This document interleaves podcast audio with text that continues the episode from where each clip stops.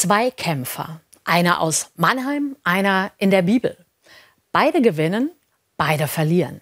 Er ringt, steht in der Bibel, kämpft um alles, mit ganzem Körpereinsatz, ohne Regeln, ohne Fair Play.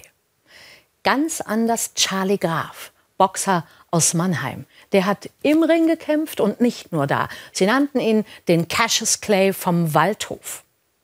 In den 50er Jahren geboren, Sohn eines afroamerikanischen GI und einer Mannheimer Arbeiterin.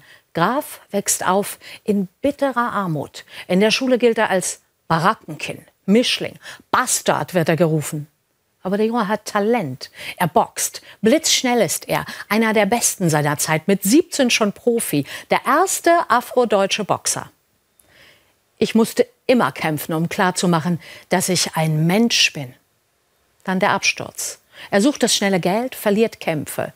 Wie verlieren geht, hat mir keiner erklärt, sagt er später.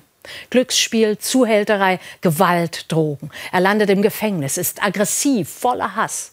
Der Zellengenosse verschafft ihm Zugang zur Literatur. Charlie Graf liest im Gefängnis Hesse und Dostoevsky. Er hinterfragt sich, erkennt, dass hinter seiner Gewalt vor allem Angst steckt. Die Wahrheit wird euch frei machen, sagt die Bibel. Charlie Graf nimmt die Wahrheit als eine Chance, sich frei zu kämpfen. Er fängt wieder an zu trainieren. Aus dem Gefängnis heraus wird er deutscher Meister. Heute ist Charlie Graf Sozialarbeiter in Mannheim, kümmert sich um Kinder, die in ähnlichen Situationen leben wie er selbst damals. Er trainiert Jugendliche im Boxen. Sie lernen ihre Angst kontrollieren, ihre Wut. Er zeigt ihnen Fair Play. Manche kämpfen im Ring und im Leben und stehen immer wieder auf.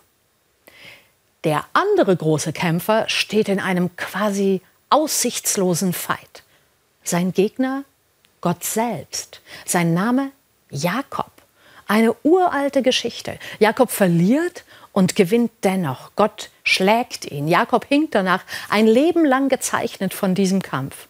Aber Jakob lässt nicht locker, bis Gott ihn trotz allem segnet. Geheimnisvoll.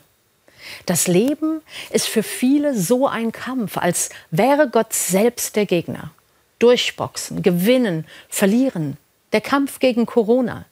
Gewinnen gegen Sucht und Krankheit, Ungerechtigkeit und Ausgrenzung, verlieren gegen Sucht und Krankheit, am Ende doch den Kampf gegen den Tod verlieren. Dennoch, ich glaube daran, dass Gott genau dann da ist, wenn einer nicht mehr alleine hochkommt, wie Charlie und Jakob und so viele andere.